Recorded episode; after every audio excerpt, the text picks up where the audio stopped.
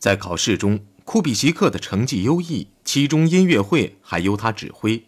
他做的歌有三首得到演唱，弦乐六重奏作品有两乐章得到演奏。在演员休息室，阿道夫骄傲地站在他身旁，向他道贺的不但有指挥学校的校长，还有音乐学院的院长。七月上旬，库比西克该回林茨去了，他要回去与父母一起消夏，等秋天再回来。但他坚持要付一半的房租。关于自己的计划，希特勒只字未提。而当库比西克发誓要当维也纳交响乐团的一名提琴手，以便支付高于一半的房租时，希特勒勃然大怒。善于忍让的库比西克，因为早已习惯了阿道夫的坏脾气，并且仍陶醉在自己的成功中，对此也没有表现出不悦。在车站，阿道夫一百次告诉他，自己孤零零地住在斯通加帕斯将会多么无聊。没有明显的动情，之后他突然表现特殊，他使劲地抓住库比西克的双手，然后头也不回地匆匆走了。在临茨，库比西克给希特勒写了一张明信片和一封信，他也收到一封回信，说希特勒工作一直很努力，经常干到凌晨两三点钟。阿道夫答应在去西皮塔尔度假前再给他写信，还试探着说。如果我姐姐前来，我就不去了。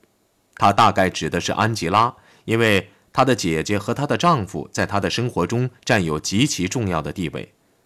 两个星期过去了，但阿道夫一个字也没有写。到了七月二十号左右，信终于到了。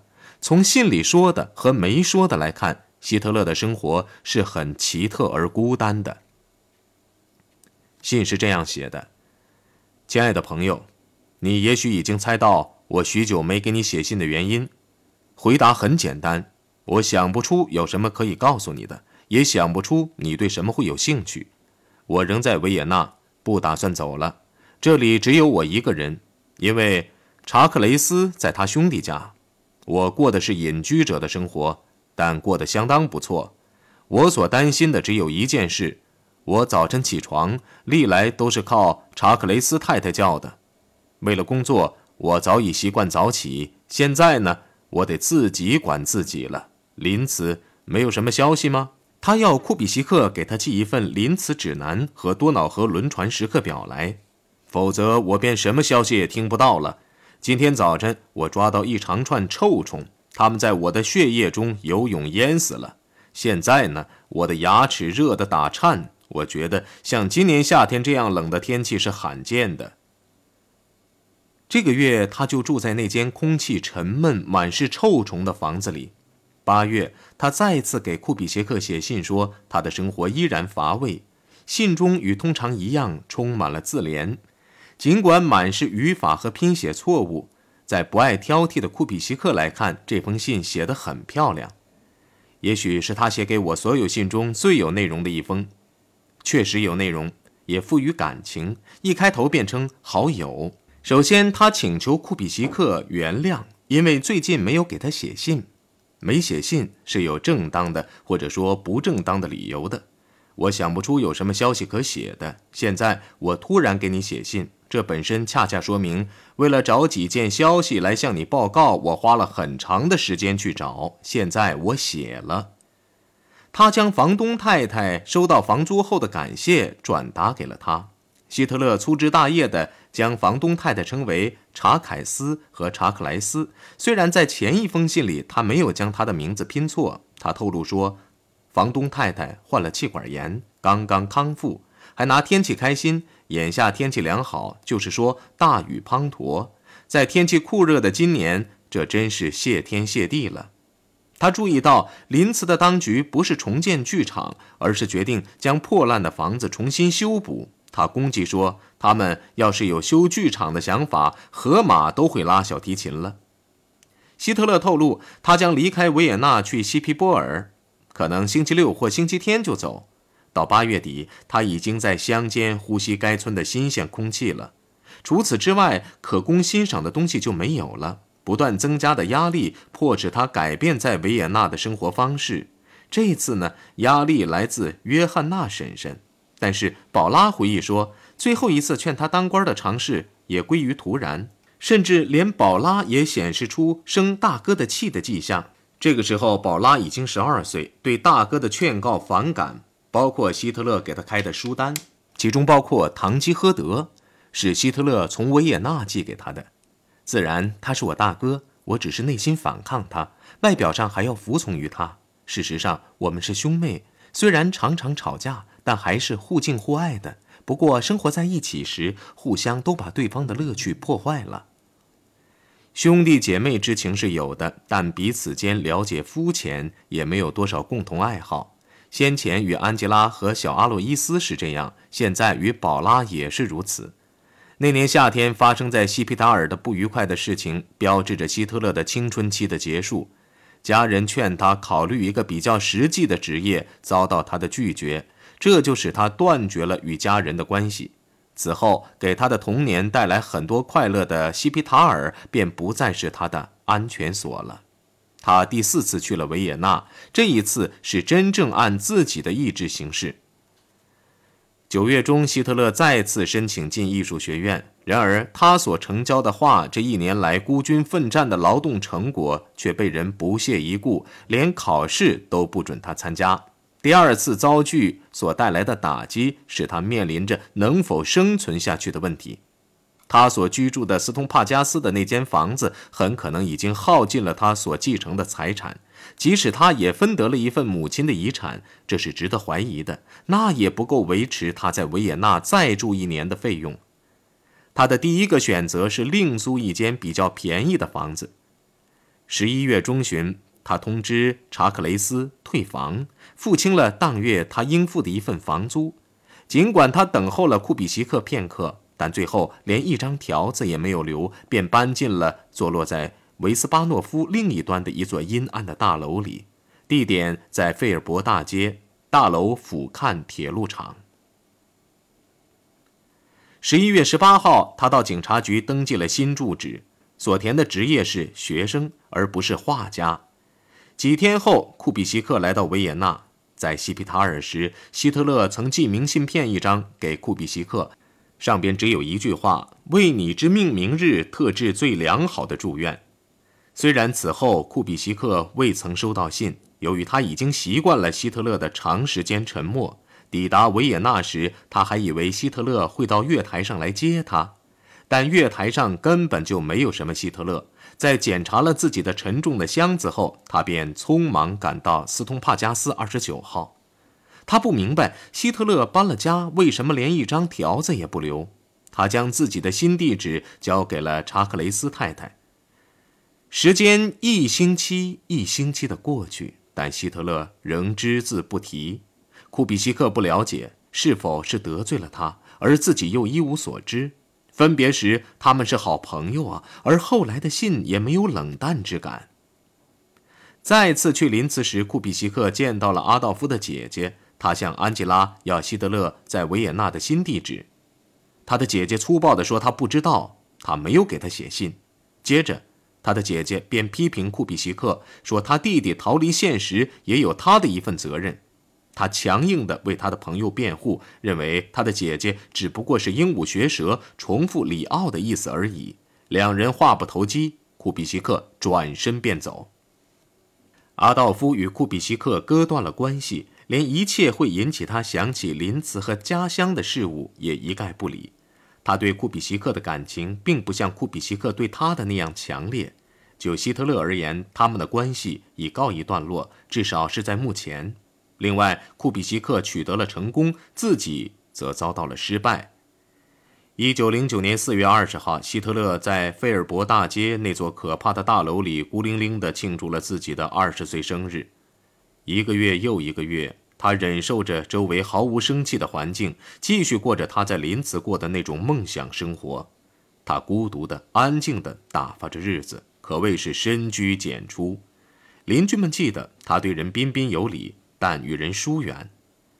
临近的饭馆里有个掌柜的，对希特勒的印象却极其深刻，因为他性格孤独，很安静，又喜欢读书，好像很严肃，与别的年轻人不同。掌柜的非常尊敬他，常额外给他一大块夹肉煎饼。到了夏末，希特勒又面临另外一个危机。除了每月二十五克朗津贴外，他已经穷途末路了。他又从费尔帕大街迁至维斯巴诺夫南边的一个较小的楼里，地址是塞斯奥塞大街五十八号二十一号房，一个小房间。这里与先前的一个驻地一样嘈杂，狭窄的街道上电车来来往往。八月二十二号，希特勒重新在警察局登记了新的地址，这次他称自己是作家。但是不到一个月，他又离开了较像样的住所，消失在穷困的底层社会中。他没有留下只言片语。警察局表上将来住址一栏是空白，何时迁出一栏里填的是未定。他身无分文，又不能或不愿意工作，在而后的三个月内，他到处流浪，成了一名流浪汉。他睡在公园里或门廊下。在一段时间内，他的家就是普拉特。那是多瑙河彼岸一个著名的游乐场。如果遇到大雨，他就在园厅的拱桥下躲避，以外衣当枕。那年严冬来得又早。一九零九年十月底，他被迫在室内寻找栖身地。他睡在酒吧间里、脏室里，或睡在便宜的低级客栈里。他还在凯撒大街一家咖啡馆里睡过。也在埃尔伯格大街一个犹太慈善家开办的热室里睡过。一次，他在一个劳工营里找到了一席之地。这个地方肮脏不堪，还得与其他无家可归的人们一起睡。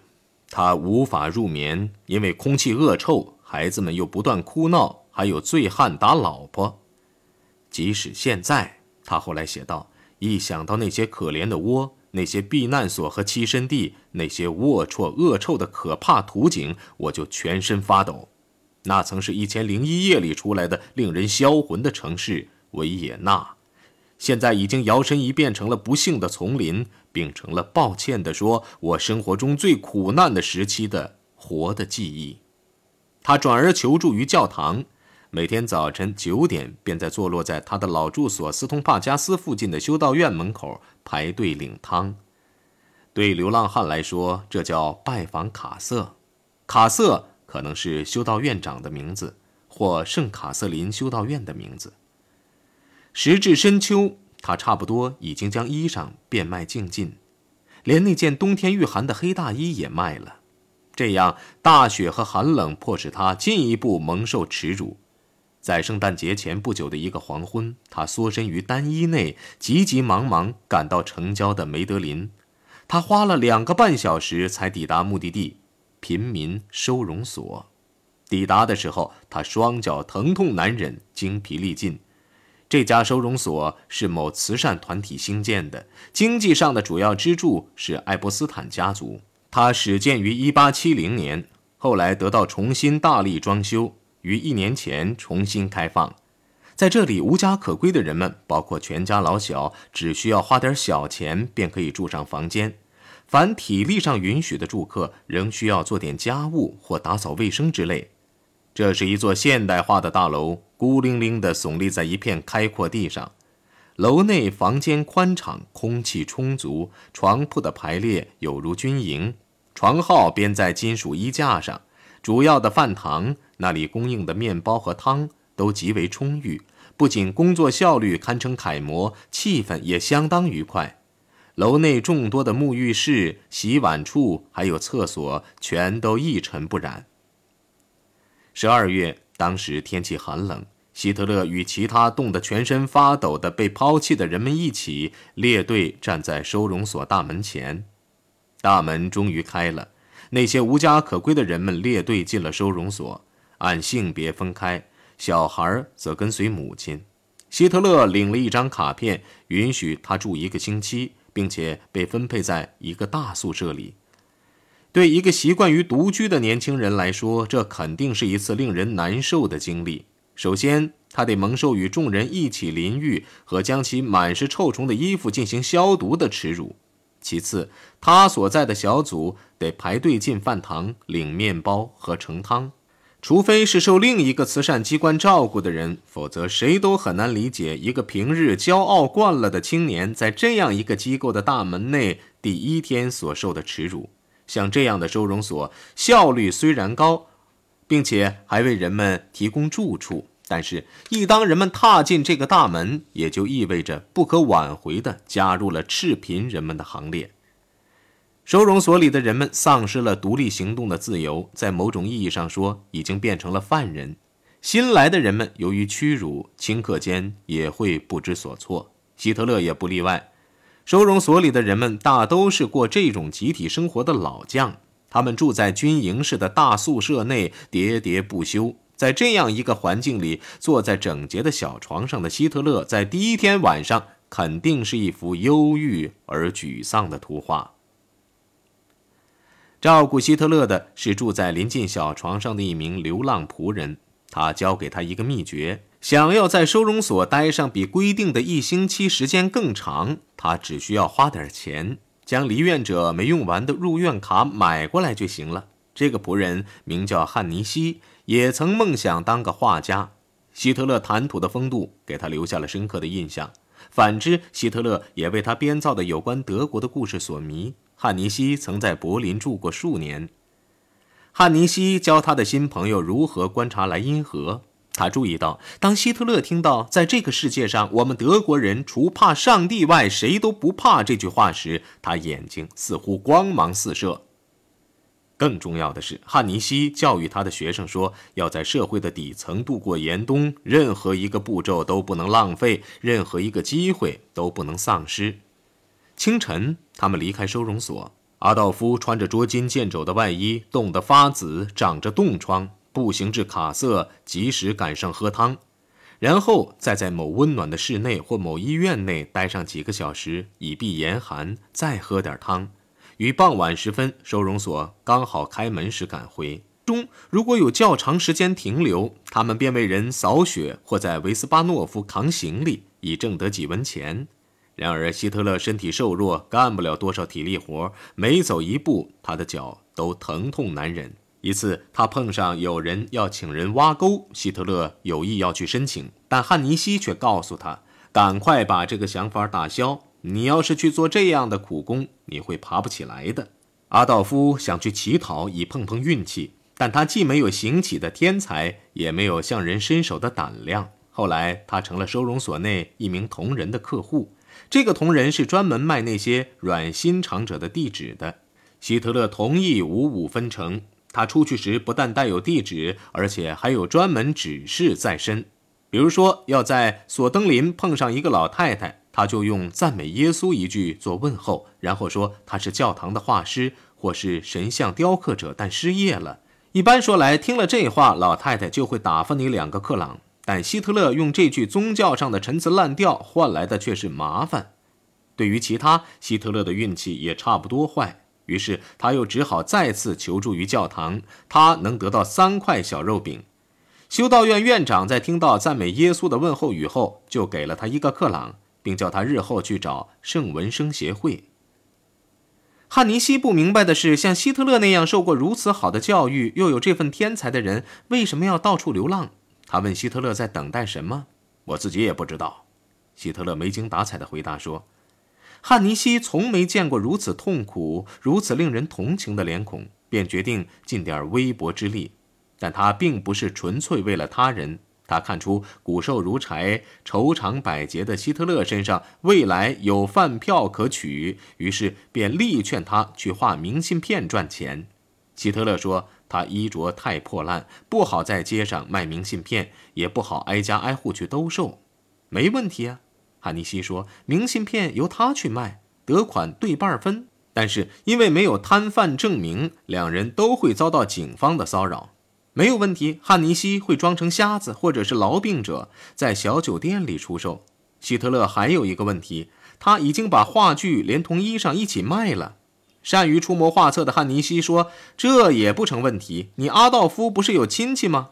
阿道夫又强调他没有画笔，这也没有吓倒汉尼西。和西里西亚的一个小贩在一起，汉尼西陪着阿道夫来到阿德伯餐馆，位于海德林车站的对面。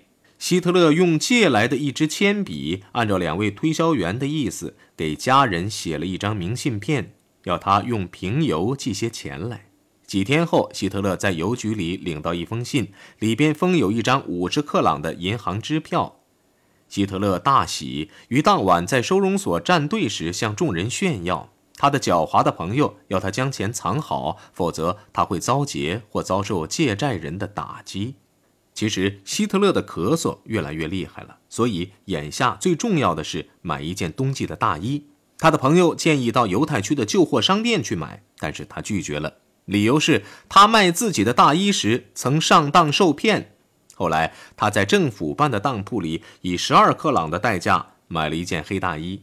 汉尼西亚希特勒立刻开始作画，但是他坚持要休息一个星期。另外，收容所里也没有适当的地方可以工作。曼纳海姆有座单身公寓，房子虽然很小，但是每人各占一间。还有公共房间供大家从事自己的爱好，就是说设备比较好。